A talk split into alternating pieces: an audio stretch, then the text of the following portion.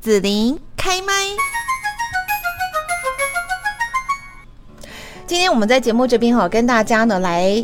带到就是非常漂亮、云雾袅袅的这个雾台哈，呃，我们今天呢邀请到的就是观光大使陈公真，Hello，陈公真大哥你好，听众朋友大家好，嗯，那我们今天请你就是要带着大家来到屏东的雾台哈，为什么叫雾台呢？是不是雾很多？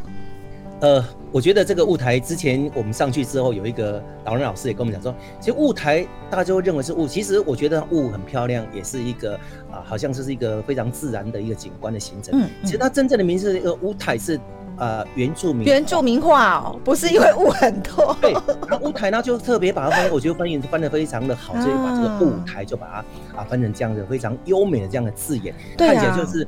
例如刚才美容有没有啊？就是它也是名称很漂亮，它也是说，呃，这个弥漫在一个非常气氛很好，就美容真的有那种景观哦。那雾台呢，我们去看的时候，真的也是有这样子的一个。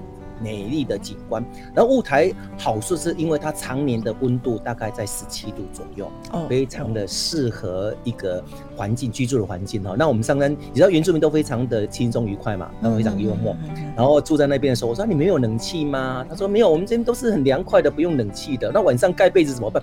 呃，我说着凉怎么办？啊，他说哎，我们没有办法照顾到这一块，忽然间呛到。好，没关系。嗯，好，我知道可以剪开。嗯、好，我觉得他们是非常的一个很幽默了。那那我到了雾台之后，我才发现到，原来我以前对屏东的概念是，好像屏东只有这个所谓的叫做那个台湾族。嗯嗯。那以前我有遇到说，你们住哪里？住屏东？哎，我们是卢凯族。我我完全着实没有办法去理解到什么卢凯族跟台湾族到底有什么样子的一个区分哦。然后我种族不同啊，那不同啊，但是我们文化语言应该不太一样，对，很雷同，很接近。那我们大概给区域性，待会给大家稍微介绍就知道，我们从那个二十四台二十四线上山的时候，第一个我们可能遇到是三地门乡，嗯，三地门是在比较海拔比较低的部分，那我们再往这一条台二十四线往上走一点点，可能再开个。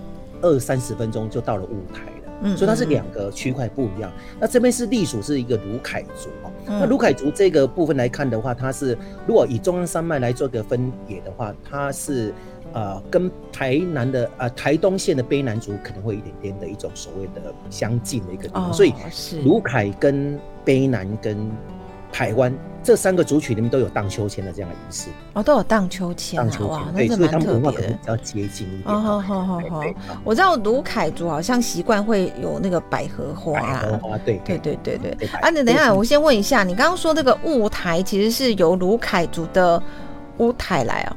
嗯，这是名称，叫乌台，乌台。好，那那个是什么意思？你知道吗？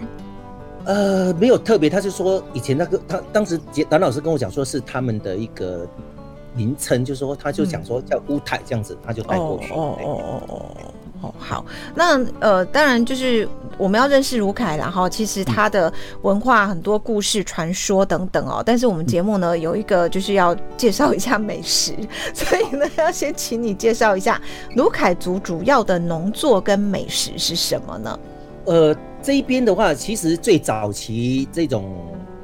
呃，排完呃不，这个原住民族他们最主要还是以小米为主轴，哈、嗯、啊，因为它不是祭典上的最的主流，所以是不可以劝捐的农产。但是目前他们称为这个经济价值很高是红梨，哦，对，现在很流行，嗯、对，好像说是超级食物，对不对？对，所以屏东县政府也打出一个所谓的三黑三红啊，嗯，三红就是红豆跟红梨跟火龙果。三黑是黑珍珠，还有一个什么黑，哎、我有点忘记三黑叫什么，就就这屏东县公局有打出这个三哦，所以表示这个红藜的经济价值非常的高。然后这两者呢，最主要是因为它有两者关系，说最早期他们种这个红藜是种在小米小米的小米田的周边，那为什么？他们是为了要防范一些虫，哎、欸，我不是虫，就是小鸟。来吃它的小米，嗯、那这个红梨呢？据说小鸟吃了之后会，哎，就要把它麻塞麻塞，会晕晕的这样子，晕晕的，就不会去影响到它的小米。哦、那殊不知，现在后来就红梨的价值就提升了，所以现在就是在种植的时候有点反过来，可能红梨居多，小米比较少。那小米他们还是会种，因为是他们主要的一个技能。对他们很多的那个什么像吉纳福或什么东西，就是小米这样子。对，我查到了三黑就是咖啡、可可跟黑豆啊。对，咖啡。哎，三红就红豆、红梨跟红龙果。果对，懂哈。所以大家记得屏东一定有三黑三红哈。好。子林的功能非常好，马上可以。我马上 Google 这样。补补补啊，马上补一下大家的这样知识性。那再来就是因为啊，这个小米我们在刚刚吉拿福可以吃得到，现在还有一种小米甜甜圈，哎、欸，它真的很 Q 软，甜甜圈很 Q 软哈，就是它不会觉得硬硬的感觉，所以大家也可以来吃。那到了呃卢凯族这个地方还可以吃到什么？那基本的野生爱玉一定要吃。那据这边有爱玉哦，爱玉都野生的。那据说啊、呃，这个野生爱玉。造就了这个所谓的卢凯族，他们有一些啊一些小故事，因为他们据说啊这个老一辈他们要去采这个爱玉哈，然后啊这个你知道他们到上山去采哦，然后爱玉就是说它公的跟母的是完全没有办法辨别出来的，嗯嗯嗯嗯，那那洗爱玉的时候要母的才有籽才可以洗得出来，公的洗不到，那一整棵的爱玉树呢看起来都是一模一样，所以它爬上去之后要去做记号。母的做记号公的就不理它了，然后有一种危险是因为老鹰，因为它远远看就很像一只猴子在那边摘采哦，嗯、老鹰都会以为它我就以为是猴子，会把它攻击它们，然后就很有一些危险性。那他们去去采的这些爱玉呢，就可以有一些经济来源，所以这小朋友的注册位都来自这个部分。哦，就是据说他们是讲这个，所以我们大家可以来支持一下这个原住民哈。那还有就是他们现在有这个阿拉比的一个品种的咖啡，嗯。到这边我们可以吃一些。这边也有种咖啡。种咖啡，对。还有他们有一种就是什么那个土肉桂去炒花生，哎，真的很香哦。当时我有稍微试吃了一下。啊，所以到底是吃肉桂还是吃花生？肉桂只是它的一个调味而已，是花生啊。但是你可以看到有一些那个肉桂就有点像我们的那个中药的那种。我知道，我知道，对。所以我要想象一下，哦，花生上有肉桂的香气哦，这个大概大概大家不太常吃到。对对，我现在有这样子的食物，这样哈啊，他们也有山药啦、树豆啦、其他普竹筒饭、石板烤肉啊，这个都是对。你是去踩线所以去的，是不是？我是踩线去。你怎么会那么清楚？我就我踩线去的。好好，太好，我们有第一手资料这样。对啊，我踩线去，然后那个因为我踩线去之后，然后那个怎么就是因为他们有当地的导览老师嘛，就是原住民导览老师，然后还有是。我基本上我有，因为我有访过那个乡长，就是前一任乡长，刚卸任乡长，副乡长哈，然后他也讲得非常的清楚，所以我对雾台就自自己跑去了两三次，然后也都是有这个重要人物跟我分享，所以我就对舞台有一份的情感哈。是是是。那我们来谈一下，它这个地方呢，如果我们到雾台呢，有一个神山部落就很有意思。嗯嗯。那这个地方呢，啊，这个神山的概念来说，因为它以前。这个地方有个大平台，很像一个大沙发一样。那听说这个月亮神来这个地方呢，就舒服的坐下来了，他的脚就泡在爱寮溪就不走了，很舒服就不走了。好，这个是这个是所谓的叫做啊神山故事的由来了哈。然后这个这个地这个不走之后呢，然后他们就是他不走那怎么办？他们就是就送了三三个宝物给他，琉璃珠也不要，桃物也不要，三刀也不要，然后就拿在手上的月神就在那把玩把玩。后来他们就送给他一块白布啊。然后他们才知道哦，原来这个月神是一个女孩子，嗯，好，知道那个女孩子大概二十八天会有一个这个月事来，她给的白布，她很高兴就离开了哈。真的哦，是这样子吗？对，他这他是当时导游是跟我们讲，所以他们认为是呃这个神山部落里面的月神是一个女孩子，就这样。然后这边有一个神山第一家，据说有三个兄弟呢，他们上山打猎带了一只狗，然后在回程的这一狗呢。不走是留在这个地方，然后这三个兄弟回到他的部落去跟长老报告，然后长老说：“哎，这个地方好，来就来看了这个点，哇，这个很适合居住。嗯”所以我们到神山的部落得看有一个，他们有那木雕的一个一个招牌，就写个神山第一家，就等于第一家人来住在神山。哦、所以在现在神山的部落，大家呢可以去到神山的时候呢，可以去啊参访一下这整个一个这个神话的故事了哈。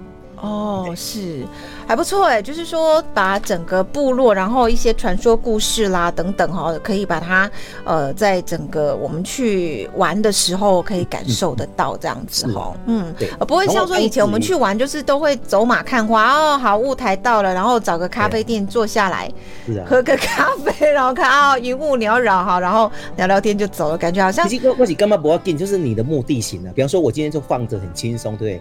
可是我对这个地方，我我在这边喝咖啡，跟我到阿里山喝咖啡有什么不同？跟到东山喝咖啡好像。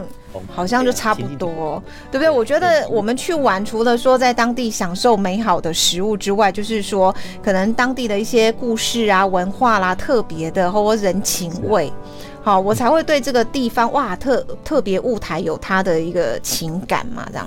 是啊，我自己玩是这样子啊。像我自己也会觉得，我来到这个地点，我可能会对他们人文环境啊，会比较喜欢有着墨性。对对对对对对。比方说，对对对，就刚刚子妮开我说，哎，他们带百合花，哇，他们对这个百合花的规则就非常的有他们的一个规则性。嗯嗯。然后他认为说，像百合花，男人佩戴的规则，以狩猎为主，来来那个发放这个百合花，捕到公的山猪，而且要超过八十公斤，两公价才可得到一朵。所以他其实有一个很崇敬，就是说他是一个英雄，或者是获得了某一种这个成绩，哈，才有资格这样获得一朵勇士。勇士，勇士，超过八十公斤，然后才可以佩戴一朵。那如果说你拍那个呃，有人像有人配那个这个时候，他是如果说你看他戴的那个两朵，那有人一次跌到两，那就很厉害的人跟山猪一次跌到两头。那再来就是说，因为他们本身就是说，他们讲的是说，因为要有凭有证嘛，所以勇士他们上山打猎，把这山猪都是扛回来，就会放到这个所谓他们的这个所谓的这个把这个头目的家哦，打这打，然后他们他们卢凯族呢认定是一种所谓分享的社会，所以勇士他回来之后，把这个这个让长老跟这个头目去认定你有没有超过八十公斤，然后这个长老呢，这个他们就开始会把这个。把这个操刀，然后进行分享，分送给这个村庄里面的人使用。嗯，然后勇士得到一个荣耀，他吃不到这些肉。你的探姐荣耀得一个，他吃不到肉，他自己吃不到肉，应该还是有啦，就是大家就是家家户户平分就对了啦。对，然后他把山猪牙挂在他家的那个门口挂上去，所以他家的那个那个山猪头吗？獠牙啊，那个骨，对，那个骨壳弄得越多的话，表示这个勇士他猎捕更多哈。这是他们一个。然后女孩子戴百合花，从从一岁开始，头目就发放一个百合花给她，就代表是贞洁，就是一种一种所谓的成长过程中，他不能去逾越他的行为。嗯，这是女孩子的一个概念哈。然后再来哦，我们看到头目他会有插雄鹰的羽毛，嗯，然后绑个蝴蝶结，嗯，它就代表它是一个所谓的。他是不会打猎的一个文官，就是就是呃羽毛加蝴蝶结，红色蝴蝶结，它这边文官。那如果他再加上一朵百合花的时候，就表示他是一个武官，他又会打猎的头目。哦，这样子，这样就就可以区隔开了哈。那再来就是说，贵族的少女，她除了有这个百合花之后，还会佩戴耳环，表示未婚的少女。那如果说你到现场去看到。这个这个卢凯卓小这个女孩子里面，她佩戴百合花，然后还还有佩戴这个耳环，表示她未婚，你就可以追求她。如果她没有佩戴耳环的话，表示已婚了，你的麦港堆酒啊，好哦。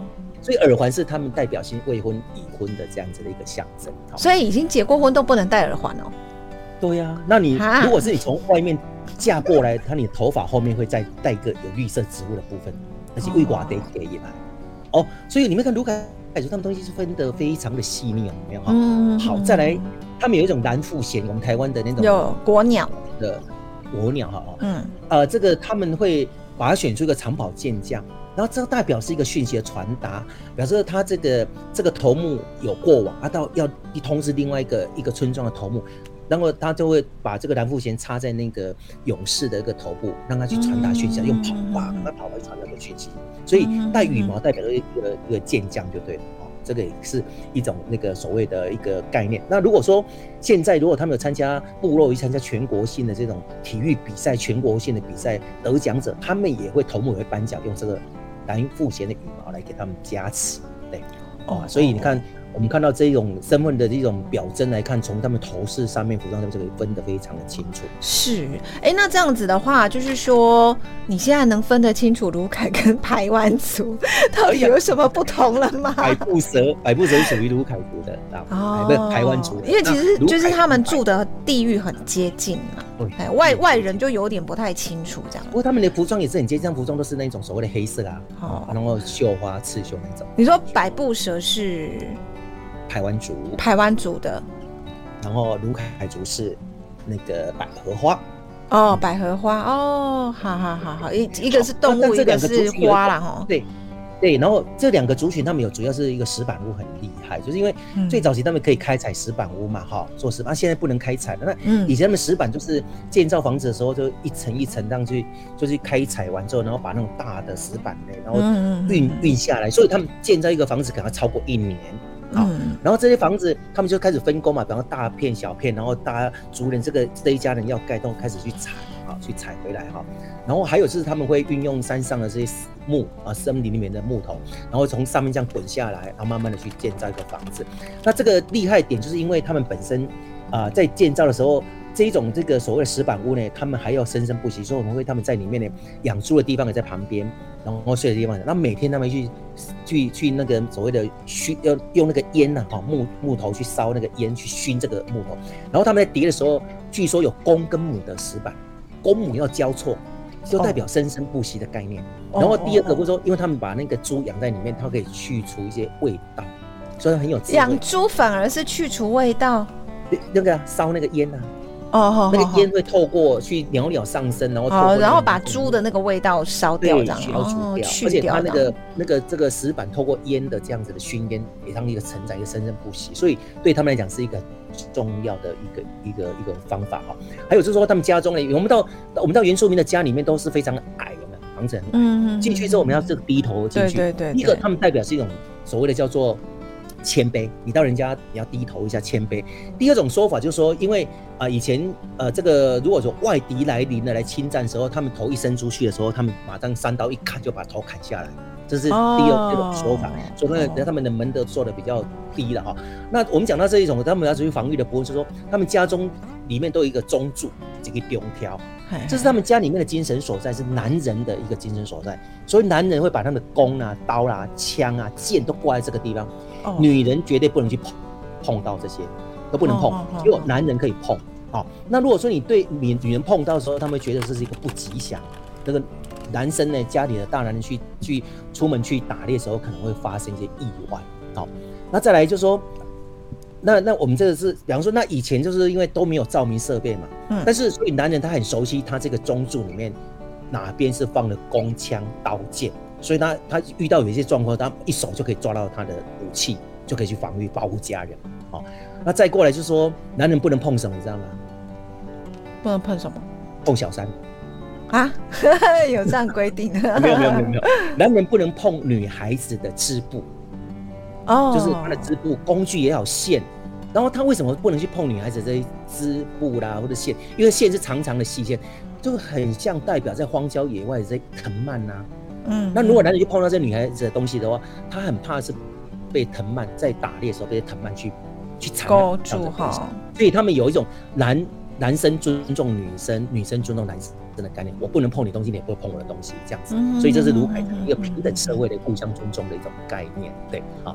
所以这个是呃非常有一种这个一个一个很好的一个社会制度。那再来，因为石板屋里面呢，大家都住在一起。所以它隔板屋，呃，他们隔音效果也不好，所以当时我们就问他说，哎，那怎么办呢？如果说你们晚上要办事情，那怎么办呢？我们就问了一个很好笑的，所以他们就讲说，其实他们在原住民里，他们有两个房间，一个是在公寮，一个在家里面。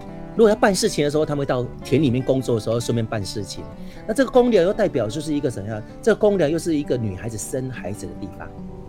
女孩生孩子要跑到公寮去哦？对，然后她自己生孩子之后呢，她自己接生。然后把脐带呢，要把它啊这个处理好，然后再把这个脐带呢带回来到家里的门口，埋在家里的门口哦，吸取日月的精华，回归到大自然。